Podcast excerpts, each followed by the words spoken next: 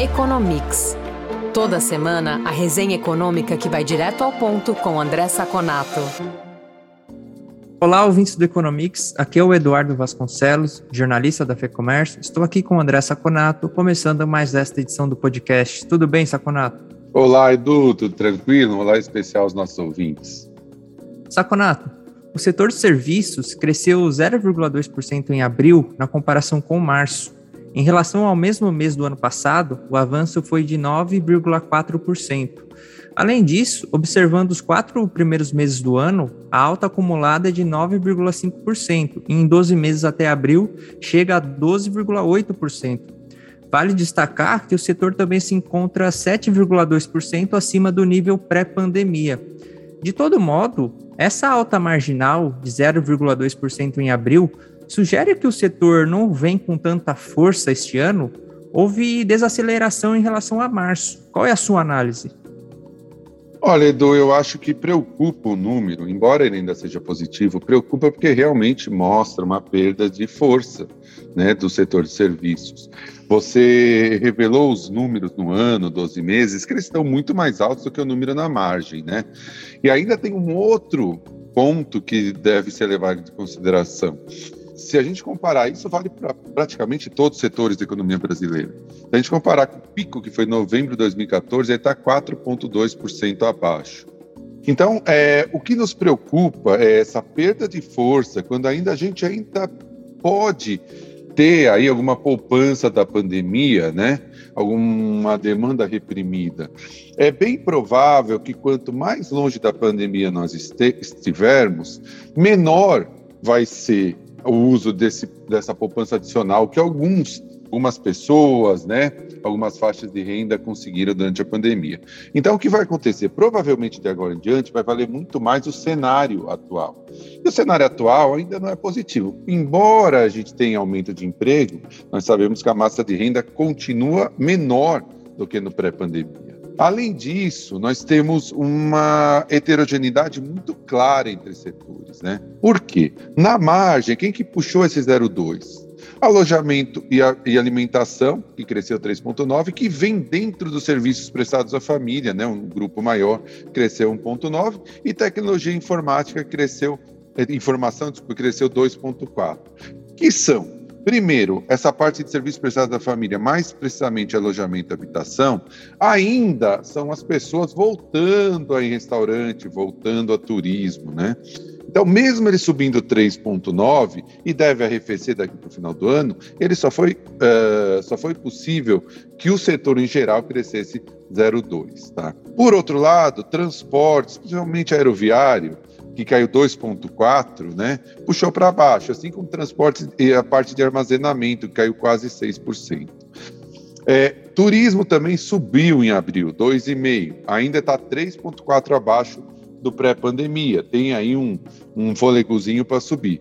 Mas, em geral, o que a gente pode ver é o seguinte: esses setores que ainda seguram em serviços, é, com o passar do tempo, quando a gente vai ficando mais longe da pandemia, vão dependendo mais do cenário atual. E o cenário atual é, é massa de renda caindo, juros subindo, né? E endividamento. Então preocupa esse número, apesar de ter vindo bom, deve dar um, um número bom agora no segundo trimestre ainda, mas preocupa o restante do ano. Saconato, como era esperado, o Comitê de Política Monetária do Banco Central elevou a taxa básica de juros em 0,5 ponto percentual nesta semana. Assim, a taxa Selic subiu para 13,25% ao ano, Desde o início do ciclo de alta de juros, em março de 2021, já são 11 aumentos consecutivos da taxa Selic, que lá atrás estava em 2% ao ano. E o Copom já indicou que vem pelo menos mais uma alta na próxima reunião. Qual é o diagnóstico que o colegiado tem feito e os efeitos do aumento dos juros na economia brasileira? Olha, Edu, como você disse, é, já foi anunciado né, na própria ata, com o próprio comunicado, né, desculpa, não a ata, mais uma alta de pelo menos o mesmo valor ou de menor magnitude. Como cresceu meio por cento, nós imaginamos que na próxima reunião vai crescer entre, entre 0,25% e meio por cento. Do que vai depender isso? Principalmente do IPCA de junho. Como nós estamos prevendo um IPCA melhor, ali menor que 0,5%, então é bem provável que o Banco Central jogue mais 0,25% e feche esse ciclo de alta em 13,5%, o que é bem razoável, porque como maio já vem uma inflação um pouco melhor, junho já deve vir um pouco menor, e as pressões aí maiores já arrefeceram, né? É, exceção feita a uma possibilidade aí do petróleo que começa a, a gerar mais uh, nervosismo né, no, no, no, no, cenário internacional, a tendência é mesmo a inflação do Brasil, ao contrário dos Estados Unidos, já ter atingido um pico. Como essa decisão foi unânime em linha com o mercado, não assustou, muito pelo contrário. O Banco Central vem comunicando muito bem esses aumentos na inflação. O que, que ele mostrou no comunicado? Que o setor externo vem se deteriorando, e a revisão das economias mundiais é revisão para baixo do crescimento, né? É, FMI, Banco Mundial vem revisando para baixo. Aqui no Brasil, o crescimento do primeiro trimestre surpreendendo para cima e inflação surpreendendo para cima, o que faz com que ele não consiga, segundo ele próprio, finalizar o ciclo de juros, né? E também, novamente, falou uma incerteza sobre o lado fiscal, com o governo tentando burlar o teto para fazer algum tipo de auxílio, né? Auxílio Brasil, por aí. E um outro ponto que é interessante a gente citar, ele já abriu mão, obviamente, não tem nem dúvida disso, de, da meta desse ano. A meta, para os nossos ouvintes lembrar, é de 3,5, 1,5 para cima, 1,5 para baixo, ou seja, teria que ficar entre 2 e 5, não vai ficar. E nesse comunicado ele praticamente abriu mão da meta do ano que vem, que vai ser de 3,25, 4,75 na, na banda superior, né? E 2,75 na banda é, inferior. O comunicado já falou: olha, não vai ser em 2023, 2, não vai ser em 2023 que a gente vai conseguir para a meta, sim em 2024. Isso não é ruim se o Banco Central comunicar muito bem e se o mercado perceber que ele está se esforçando para convergir para a meta. É o que está acontecendo até agora. Então, é, vamos ter taxas de juros maiores, vai ficar mais difícil comprar é, imóvel, vai ficar mais difícil comprar apartamento, vai ter que tomar muito cuidado para não se endividar em cartão de crédito, que os juros já são altos, vão ficar mais altos ainda. Então, esse cenário exige cautela do consumidor. Atrase as compras de grande valor. Espere, porque pelo mesmo modo que sobe a taxa de juros da compra, também sobe a taxa de juros dos investimentos.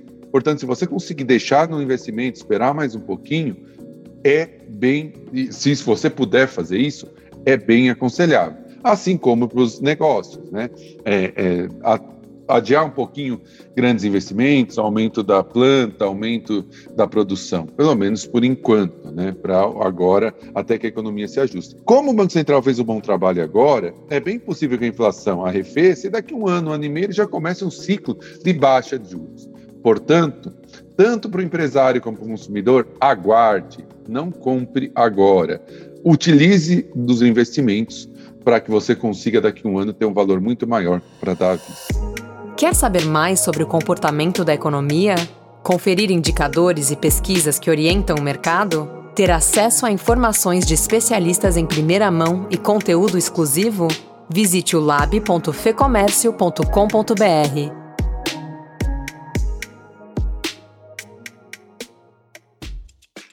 Saconato, continuando com o assunto juros, o Banco Central dos Estados Unidos, o Federal Reserve, também elevou as taxas de referência nesta semana, e foi um aumento de 0,75 ponto percentual, o que não acontecia desde 1994.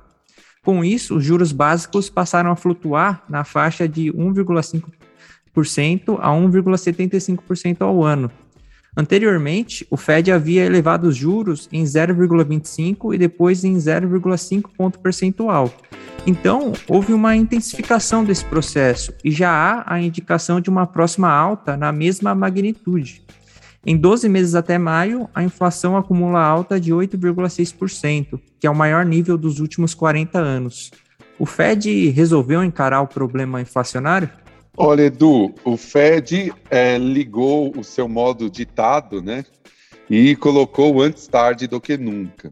É antes tarde do que nunca, melhor do que nunca, mas estrago, um bom estrago já está feito, né? É, o próprio Powell disse na sua entrevista que está mais difícil de controlar a economia por um soft landing, ou seja, é mais difícil não causar um estrago muito grande na economia para tentar ajustar a inflação. Por quê? Porque o Banco Central demorou um ano para fazer esse ajuste, um ano, num dos maiores erros da história econômica americana recente, tá?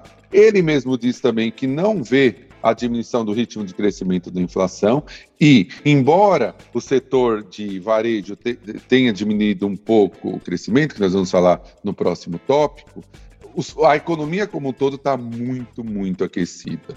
O que me assusta, esse, esse 0,75, para a gente falar, já foi antecipado pelos mercados, o FED até deu uma vazadinha nessa informação, foi uma coisa interessante.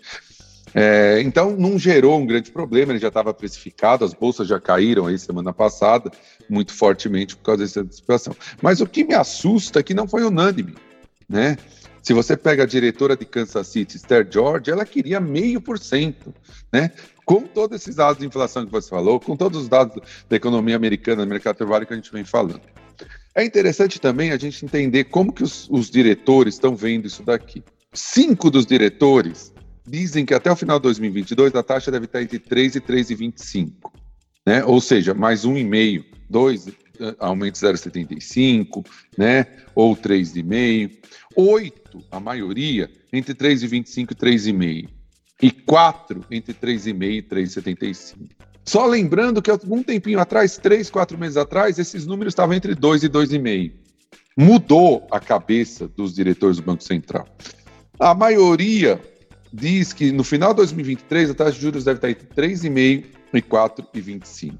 Também o FED liberou as novas previsões para o crescimento da economia americana e deu uma grande freada na previsão desse ano, que era 2,8 de PIB, foi para 1,7. 1,7 também em 2023, 1,9 em 2024 e o crescimento de longo prazo manteve 1,8. Ou seja, ele trocou o crescimento de agora para o crescimento do futuro, porque ele imagina que vai aumentar as taxas de juro de uma maneira mais uh, forte. Então, é, já antecipou também provavelmente uma de 0,75 na próxima reunião, indo para 2,25 a 2,5. O Fed começa a agir, e porque ele começou a agir tarde, a probabilidade de a gente ter uma recessão na economia americana no final de 2022 aumentou bastante. Não é o cenário básico ainda. Cenário é que você tem uma queda muito grande do produto necessária para ajustar a inflação. Mas é uma possibilidade e não é baixa. Saconato, também sobre a economia norte-americana, as vendas no varejo caíram 0,3% em maio na comparação com abril, resultado que surpreendeu os analistas. Essa queda é reflexo do processo inflacionário? É sim, Edu, é sim.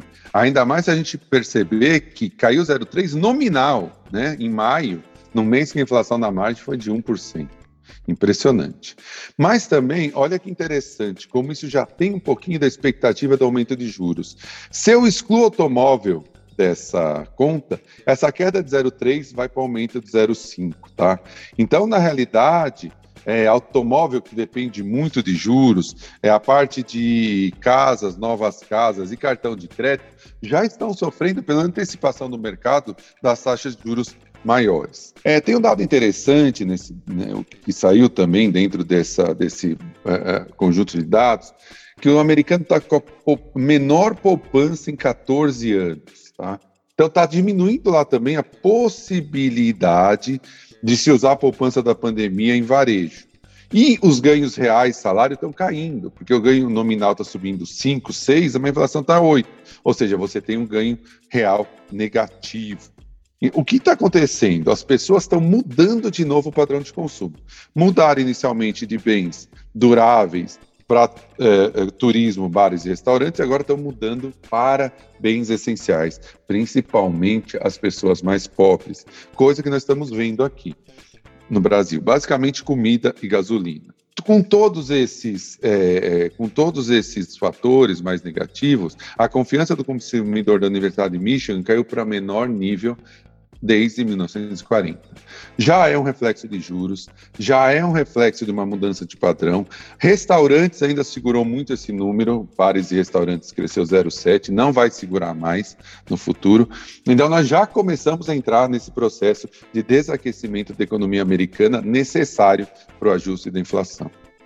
Saconato, A China tinha adotado uma política rígida de controle da população para tentar conter a propagação da Covid-19. Em maio, o governo resolveu flexibilizar um pouco as restrições. Do ponto de vista econômico, parece que não foi o suficiente para desencadear a retomada da atividade. As vendas no varejo, por exemplo, caíram 6,7%. A produção industrial cresceu 0,7%, mas não recuperou as perdas de abril. A economia da China corre risco de contração no segundo trimestre? Sem dúvida, sem dúvida, Edu. É, os números são muito ruins. Vale reforçar esse número de varejo, que você falou, uma queda de 6, depois de uma queda de 11 em abril. Né? São números muito ruins. O próprio premier chinês já admite uma queda do PIB no segundo trimestre. Obviamente tem um arranjo político, quem falou foi o Premier e não o Xi Jinping, até para não, né, para as notícias ruins não serem dadas pelo Xi Jinping, que tem suas é, ambições políticas, né? Isso já é, esses, essas quedas já levam em consideração as medidas expansionistas, expansionistas que o governo colocou no crédito. E só para a gente reforçar esse clima negativo que tem na, na economia chinesa, a venda das 100 maiores incorporadoras lá no, na China no primeiro trimestre caiu 60%. Uma pesquisa da Câmara de Comércio de Xangai diz que 90% dos 133 entrevistados projetam queda significativa de receita em 2022. Um quarto deles queda de mais de 20%. O desemprego de jovens, que estava 14%, agora no último mês foi para 18,4%. A China provavelmente vai enfrentar o seu maior desafio dos últimos 30, 40 anos esse ano. Porque fontes oficiais já dizem que esse ano pode ser tão ruim quanto o primeiro ano da pandemia. Olha o nível que nós estamos falando é, dessa queda da, da, produção chinesa. E justamente no ano politicamente muito importante, porque o Xi Jinping vai ser colocado de novo no poder por um terceiro mandato. Então, é uma situação muito desafiadora para a China. É bem possível que ela não cresça nem os 4% esse ano. Isso vai gerar pressões políticas internas e vai gerar um efeito para o mundo. Né? A China não vai ser mais a fornecedora de produtos baratos, não vai ser mais aquela compradora voraz de commodities. O que pode, pelo menos, ter um fator positivo, arrefecer um pouco a pressão das commodities nesse surto de inflação mundial. Mas o cenário para a China não é nada bom. Saconato, é isso por essa edição. Obrigado pela entrevista. A gente volta a se falar na próxima edição do Economics. Muito obrigado, Edu, pela nossa conversa. Obrigado pelos nossos ouvintes. E nos falamos na próxima edição do nosso podcast. Informação e análises inéditas. Mobilização empresarial. Ferramentas de negócios exclusivas. Tudo isso você encontra no lab.fecomércio.com.br. Acesse agora e confira.